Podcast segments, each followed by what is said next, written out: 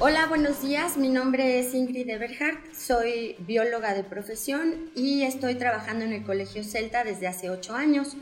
Eh, soy la encargada de biología, tutoría, servicio social y el club.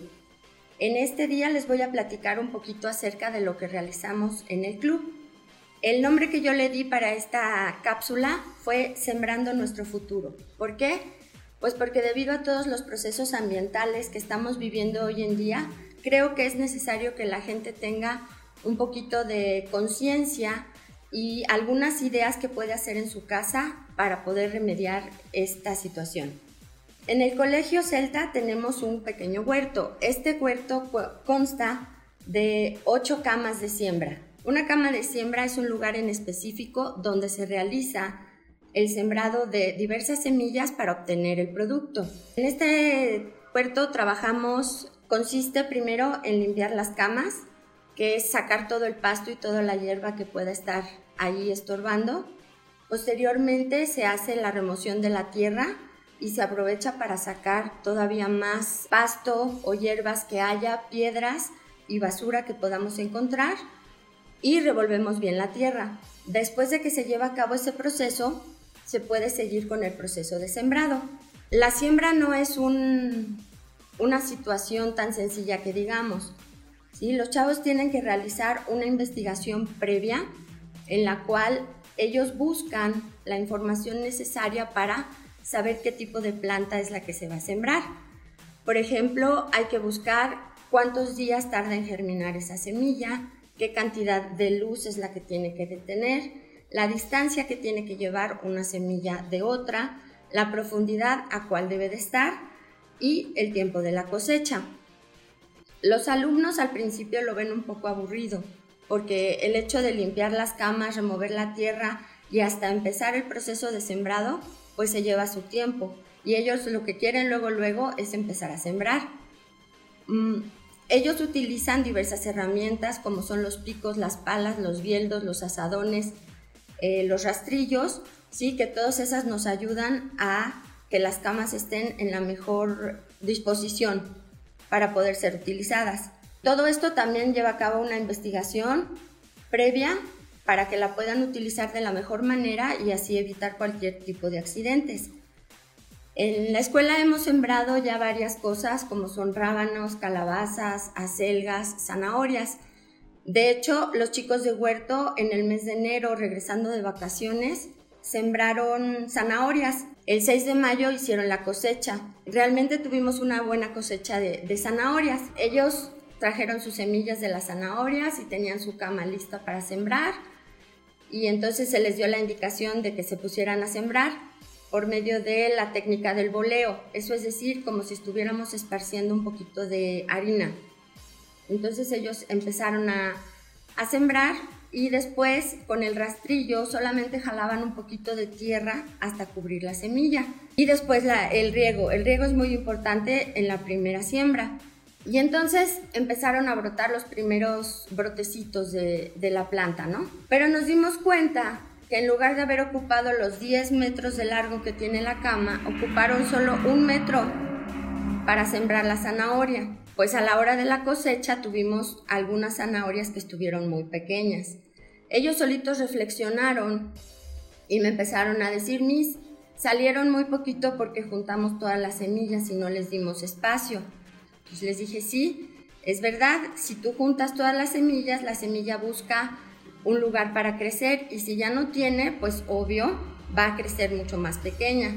Pero aún así ellos estuvieron muy contentos, muy felices, lavaron las zanahorias después de cosecharlas, las llevaron a presumir por toda la, sección de, de, secundaria, se las comieron, se llevaron a casa y dejaron la cama lista para la siguiente siembra. No todo lo que hemos tenido en el huerto ha sido favorable. Hemos tenido varios, varias dificultades que hemos tenido que ir enfrentando poco a poco. Por ejemplo, la tierra que tenemos o con la que cuenta el huerto es una tierra muy arcillosa. ¿Qué significa? Esto no permite el paso del agua hacia abajo, sino que se queda estancada en la parte de arriba, en la superficie, lo que no permite que la planta absorba de la raíz el agua. o absorba muy poquito y por eso es que tardan en germinar las semillas y no crecen tan rápido como deberían de crecer. Normalmente las zanahorias se tardan de 60 a 90 días en crecer.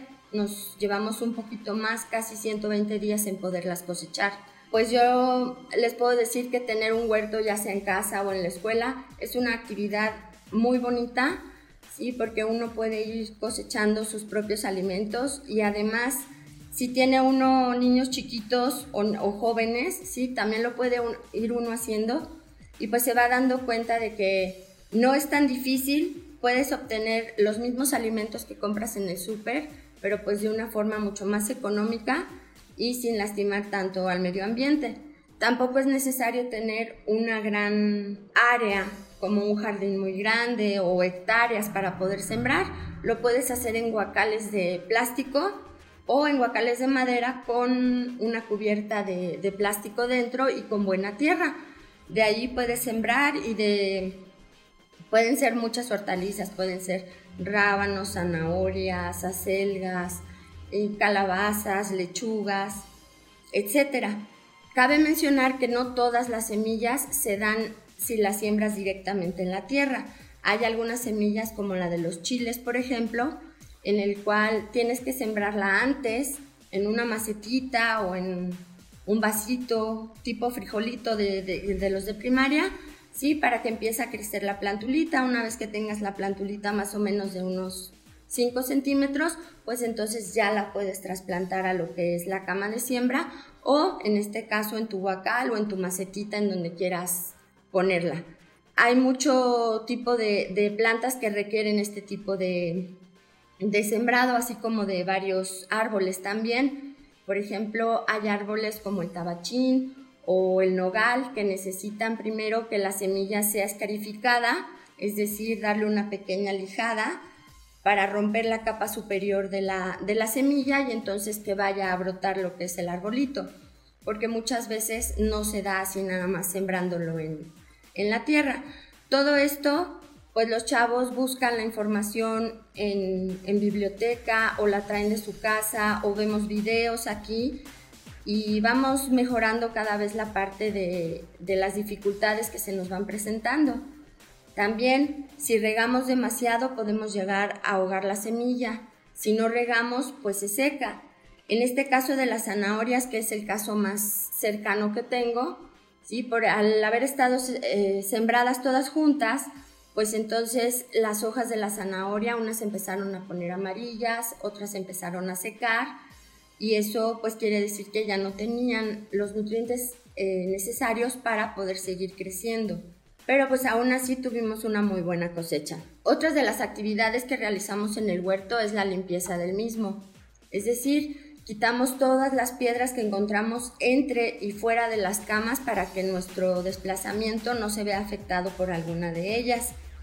En el huerto pues tenemos varias ideas que queremos seguir. ¿Cuáles son? Pues uno, plantar más arbolitos, sí, porque solo tenemos tres, son dos de limón y uno de durazno, que también Casi diario los regamos para que no se queden sin agua y puedan seguir creciendo. Queremos hacer un jardín polinizador para ver si por este medio pues atraemos un poco a lo que son las mariposas, abejas, avispas, ¿sí? Y pueda darse la polinización dentro del mismo huerto. Mi experiencia trabajando en el huerto pues ha sido satisfactoria. Yo por lo general no trabajo plantas, a pesar de que soy bióloga, me cuestan mucho trabajo, se me secan hasta los cactus. Entonces, para mí pues fue todo un reto empezar en este taller. Cuando Miss Moni me dijo, vas a trabajar en el club de huerto, yo me quedé así como que, ¿what? ¿Qué es lo que voy a hacer? Pero pues gracias a mis alumnos que me tienen mucha paciencia y también me ayudan, pues solitos hemos ido investigando y sacando nuevas ideas para poder trabajar y hacerlo lo mejor posible. Mm, ideas que yo les pueda dar o ejemplos, pues la de los guacales o si ya tienes un arbolito, bueno, pues eh, plantarlo, sí, pero pues no nada más es plantarlo, sino nada este, también cuidarlo, regarlo, podarlo. ¿Para qué? Pues para que pueda crecer bien.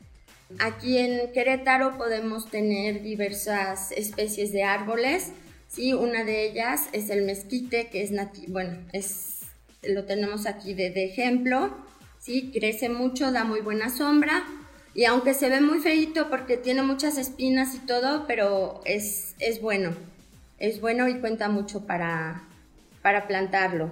Pues en conclusión, les puedo decir que el trabajar en el colegio y el trabajar en el huerto me ha dado la oportunidad de aprender mucho de mis alumnos, aprender mucho de lo que las plantas requieren, que no es tan sencillo nada más sembrar, meter la semilla en la tierra y dejarla que crezca, sino que conlleva un gran esfuerzo y sobre todo dedicación de diario, ir a regar, ir como van, quitar la hierba mala una vez que está creciendo la, planta para que no le quite fuerza.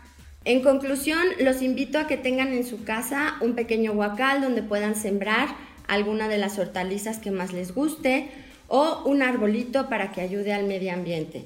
Muchas gracias, mi nombre es Ingrid Eberhardt, con orgullo celta soy y los invito a que sigan escuchando los siguientes podcasts.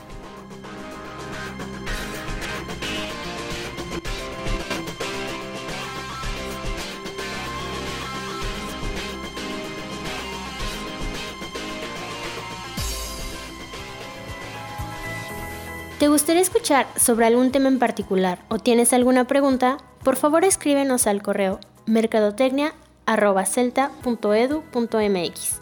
Si estás interesado en conocer nuestra oferta educativa que el Colegio Celta Internacional tiene para ti, por favor comunícate al 227 3600. 227 3600 en la extensión 140. O bien visita nuestro sitio web www.colegiocelta.com.mx. Nos podrás encontrar en redes sociales como Colegio Celta Internacional y Prepa Celta. No olvides suscribirte a nuestro canal de YouTube, donde encontrarás más contenido de interés.